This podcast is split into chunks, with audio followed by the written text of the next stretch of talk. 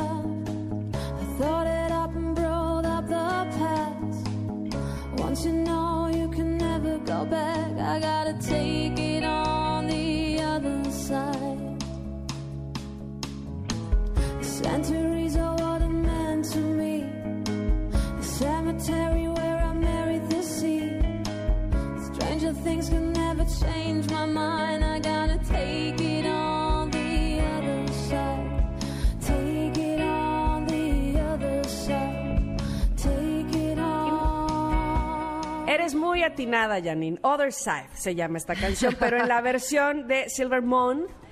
Y les voy a decir por qué Other Side. Porque vamos a platicar con Checo Hernández.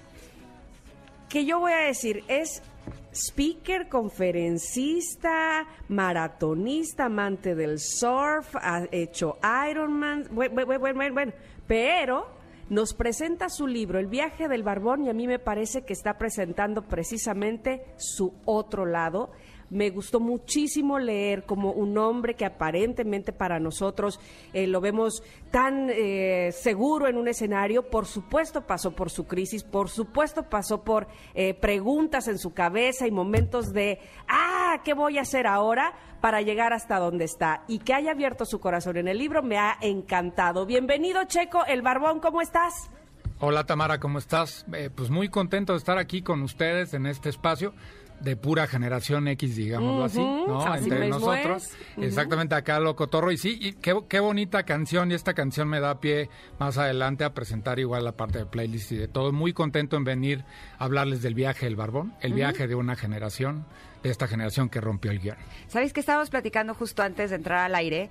eh, cómo eh, los hombres de esta generación, generación X, eh, crecieron con esta idea de no ser vulnerables, de que hay que ser fuertes, de que los hombres no lloran, ¿no? De que si algo te pasa, eh, pues ya mejor lo curas o con los amigos o con unos tequilas y al día siguiente hay que estar sonriente nuevamente.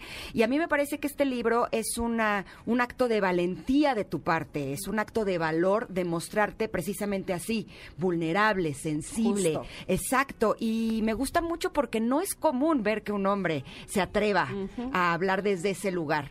¿Cómo fue para ti el tomar la decisión y, y tomar el valor de escribir un libro como este? El viaje del barbón de hombres para hombres. De, de hombre, de... De hombre para hombres. De hombres para hombres. Y me dicen, oye, pues es que es solo para hombres porque es de barbones. Y les digo, no. También es para mis barbonas queridas.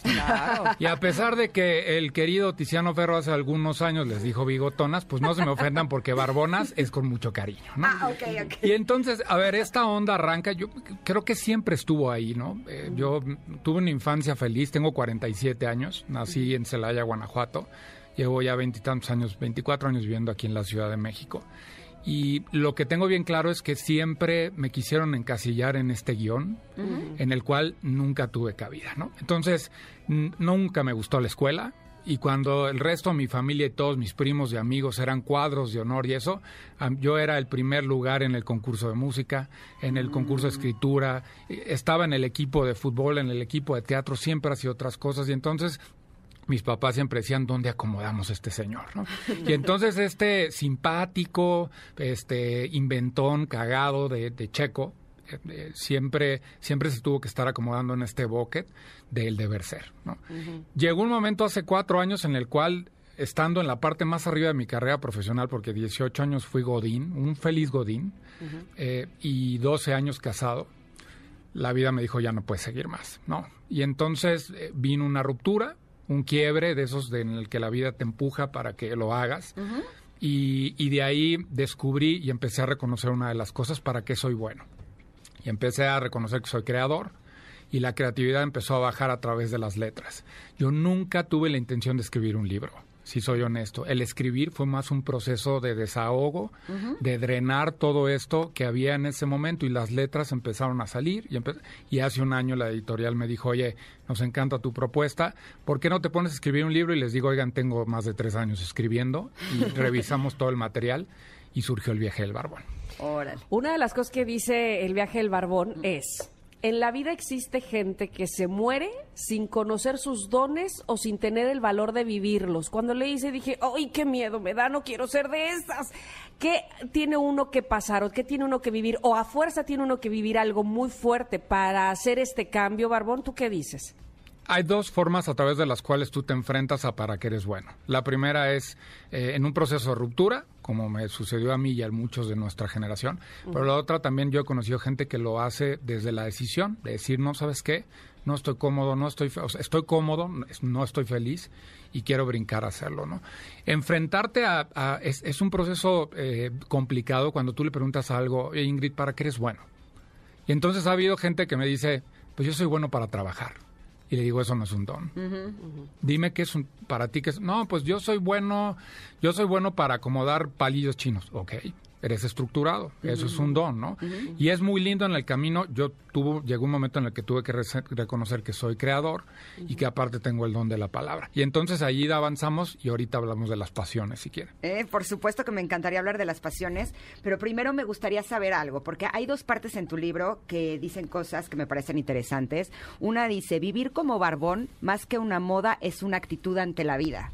Y el otro dice, dime con quién barbas y te diré quién eres. ¿Qué quiere decir ser un barbón? ¿Qué significa eso? ser un ser un barbón, a ver, me voy a remontar a febrero del 17 en el cual después de en este arranque del proceso alguien me pregunta, "Oye, y pues y pues qué es eso de Toma la Barbón?" Y Toma la Barbón es una plataforma de estilo de vida que conecta con esta generación y su proceso de búsqueda de dones, pasiones y propósito, ¿no? Y entonces de ahí dije, oye, pues si hay movimientos en todo el mundo, pues yo me voy a hacer mi movimiento que es vivir como barbón. Y vivir como barbón va más allá de la edad, esa es una cosa importante, porque esta generación traemos ese estigma desde hace muchos años y que si los chavorrucos y que si no sé qué.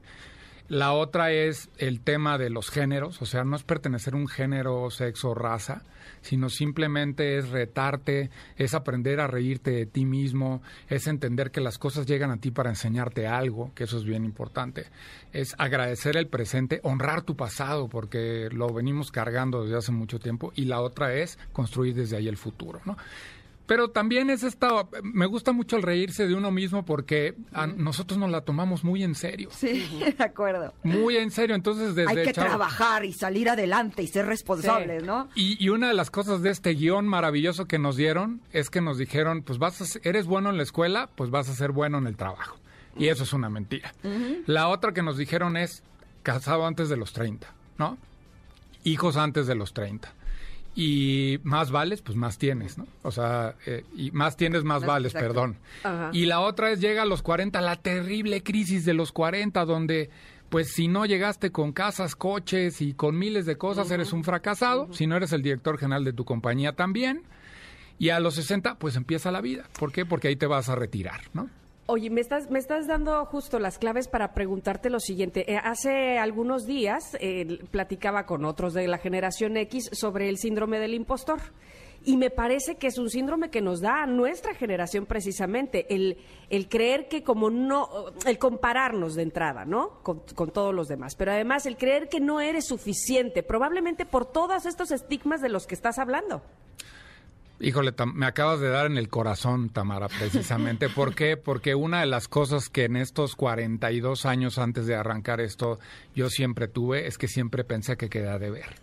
A, Ajá, a la ajá. familia, al trabajo, a la escuela, a todo. Te siempre ten- tenía ese sentimiento de que, ay, lo pude haber hecho mejor. Y es este falso concepto entendido de que siempre pudi- puedes dar más, ¿no? No, no, a ver, di lo que tenía en ese momento.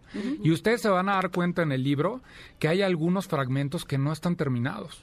Y lo hice con toda la intención. ¿A qué te refieres con que no están Sí, terminados? hay algunos artículos de ahí que, que los dejé inconclusos. Y los dejé inconclusos ¿por qué? Porque después de tres años de revisar algunos de estos espacios, me dijo la editorial, ¿por qué no lo complementas? Y le dije, no, porque el sentimiento fue el de hace tres años, no el de ahorita. Ok. Y entonces hay que honrar el pasado y así se va a quedar. Y me rifé, el editorial dijo, pues vamos a ver cómo nos va. Nos va a ir bien, hombre, ustedes denle. y así es. De hecho, yo creo que cuando te conectas con tu ser y te expresas creativamente, te va a ir bien. Es, esa es como la fórmula eh, que todos los seres humanos deberíamos de buscar. Generalmente estamos buscando qué es lo que nos va a generar dinero, o qué es lo que nos va a generar satisfacción. Y no nos damos cuenta que cuando estamos conectados con nuestros talentos y con nuestros dones, esto será una consecuencia que vendrá más adelante. Y justo eh, eh, hablabas hace unos minutos sobre la importancia de ser creativos. ¿Qué es para ti ser creativo? Pues eh, creo que es, es un don que viene en, en gran parte de nosotros. Tenemos yo creo que todos, ¿no? Pues sí, todos tenemos el creador. Lo que pasa es que cuando tú le sumas lo creativo a algunos otros dones como la música, hace el año pasado en Diarios de Barbería, el, el programa que lancé durante la pandemia en Instagram, eh, pude entrevistar a Eric Rubin y a Eric yo le decía, tú has sido de los pocos afortunados de esta generación que descubrió muy temprano para qué era bueno y cuál era su pasión a ustedes les pasó igual, o sea, ustedes desde pequeños, muchos de nosotros nos tuvimos que tardar un buen rato en el decir, pues soy Godín y salías y sonreías así, ¿no? Así como Godín, muy bonito, ¿no? Pero luego te preguntaban qué te apasiona y tú decías, pues a mí me gusta la música, yo siempre supe que yo quería este- estar en la comunicación. Y me estuve acercando a través de la mercadotecnia, pero pero pero nunca nunca tuve el valor de decir, aquí voy a dar por lo que acabas de decir, Ingrid, exactamente, porque pues eso no me iba a dar dinero. ¿no? Creo que la creación viene desde diferentes perspectivas. No solo tiene que ser el creativo de agencia o el pintor o el músico, ¿no? Tú puedes crear de entrada el, el escenario en el que tú quieres vivir. Y eso es ser creador. O la vida que tú quieres. O la vida que tú quieres, exactamente. Checo, Ingrid, vámonos a un corte. Volvemos bien rapidito, por favor, para que sigamos hablando, por supuesto, con el Barbón, que nos diga más sobre su libro, pero no se vaya, no se mueva de ahí. Está, está escuchando el 102.5 MBS. Volvemos. Tanto odio encontro en la melodía uh, que ahoga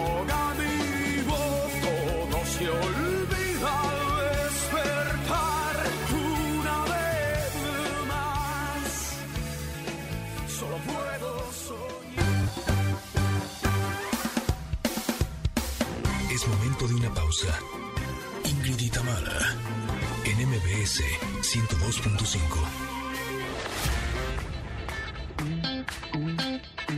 Ingrid y en MBS 102.5.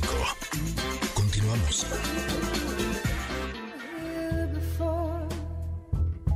Couldn't look you in the eye. You're just like an angel. Skin makes me cry. You float like a feather in a beautiful world. I wish I was special. You're so fucking special.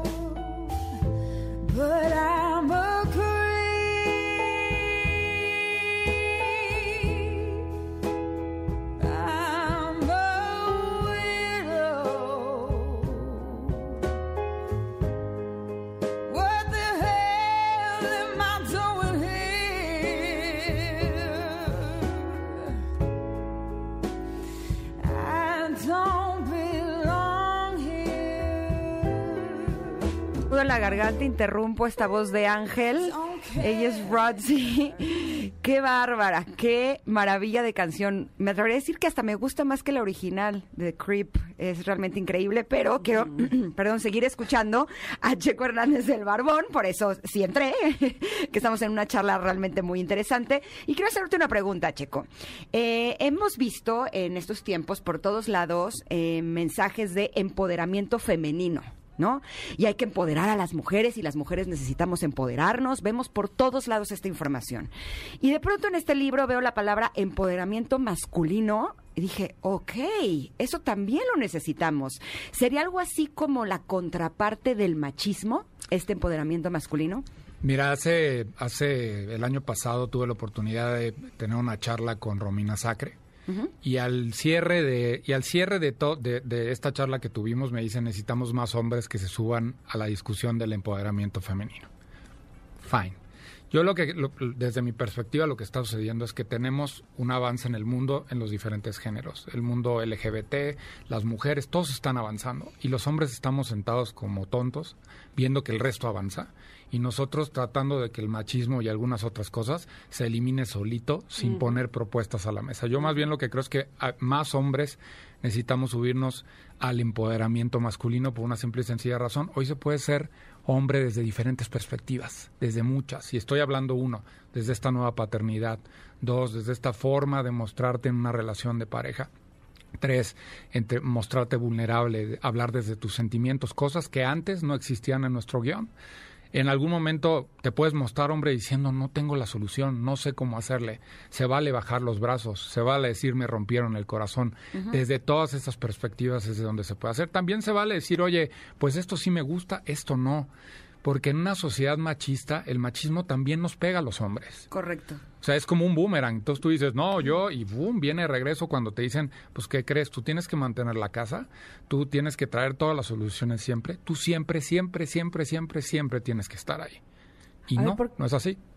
Porque siento que en todo caso sería dejar de fingir un empoderamiento, porque los hombres, evidentemente, la- a lo largo de toda la historia de la humanidad, empoderados han estado, pero fingen la el empoderamiento con sí, yo, yo soy el mandamás, sí, ajá, a mí nada me duele, a mí yo soy el príncipe azul y soy perfecto, ¿no? Entonces, como dices tú, poner, eh, hacer la diferencia eh, en, ir, a más a, ir más a fondo realmente qué es lo que se quiere, cuál es la propuesta, los tiempos han cambiado, eh, cómo son los hombres ahora o qué se necesita de ellos también, ¿no? ¿Qué necesitan ustedes también eh, dar al mundo? Yo creo que es bien valioso lo que haces a través de tu libro también haciéndolo así. ¿O no es algo así como que los hombres no están conectando con su poder y por eso tienen que hacer uso de la violencia? ¿Algo así? Sí, definitivamente. Yo creo, ah, para mí la definición de empoderamiento es, eh, es, es tomar todo lo positivo y todo lo bueno que hay para establecer, ¿no? Ese es un. Entonces, como género, nosotros tenemos cosas que, que son muy, muy ricas, como, como la fortaleza, el ser protectores. Hay muchas cosas de diseño de género que ahí están, digámoslo, eso es un hecho.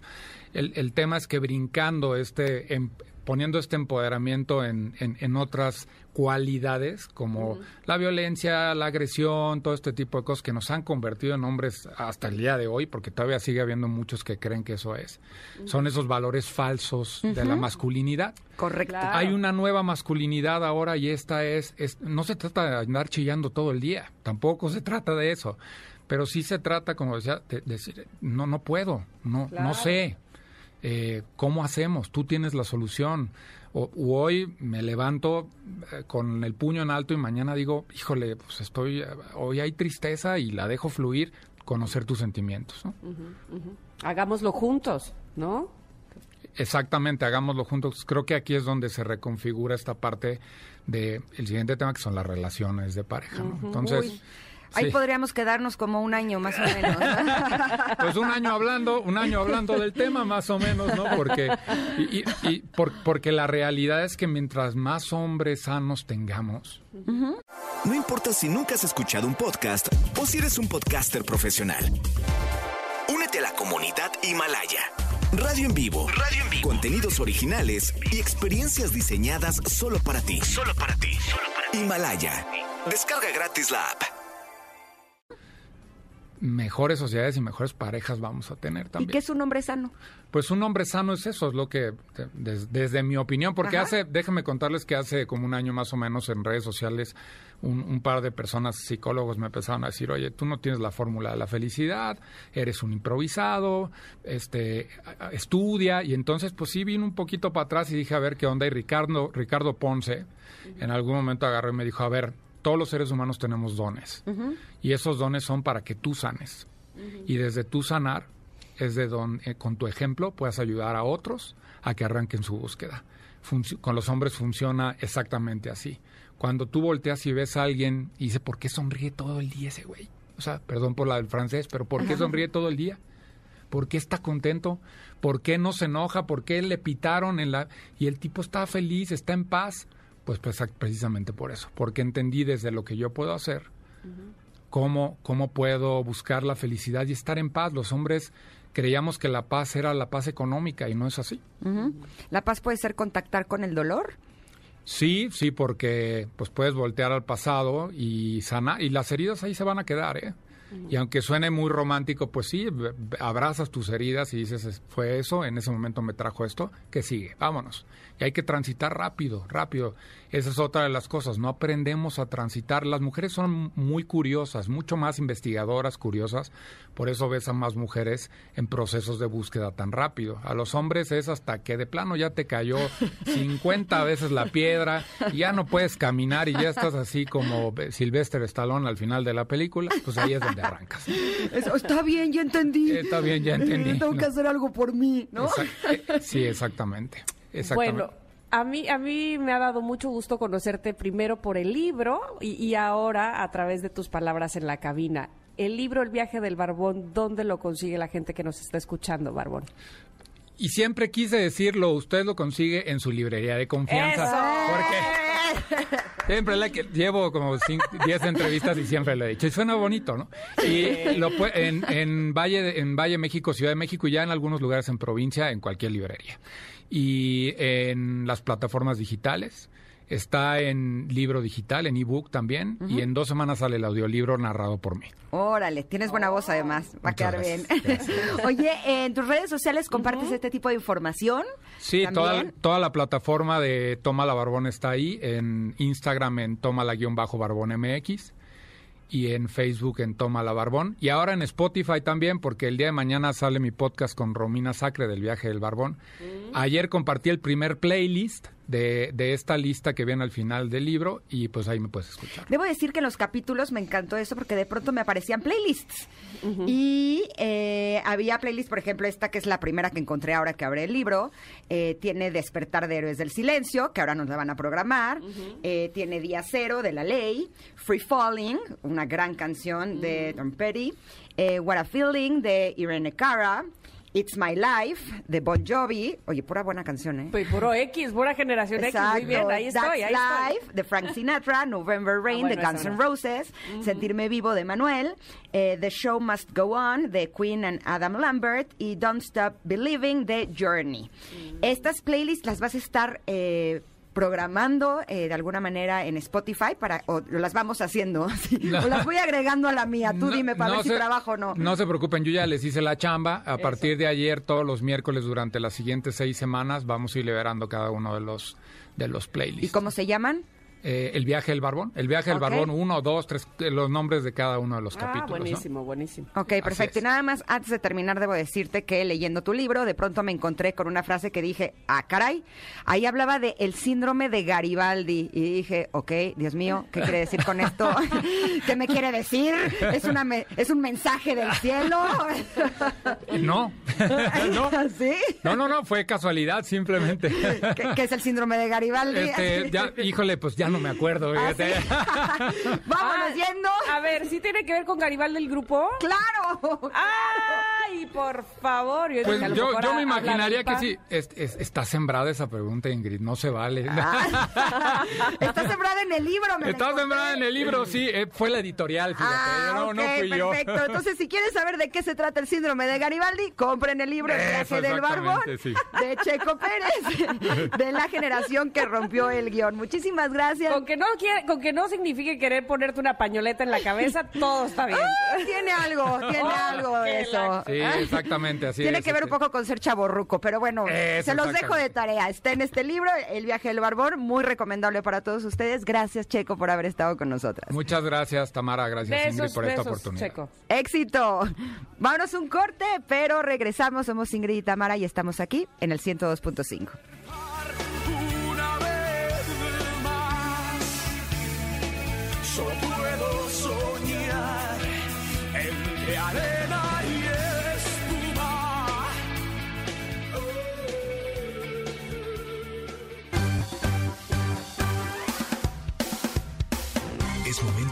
pausa. Ingrid en MBS 102.5.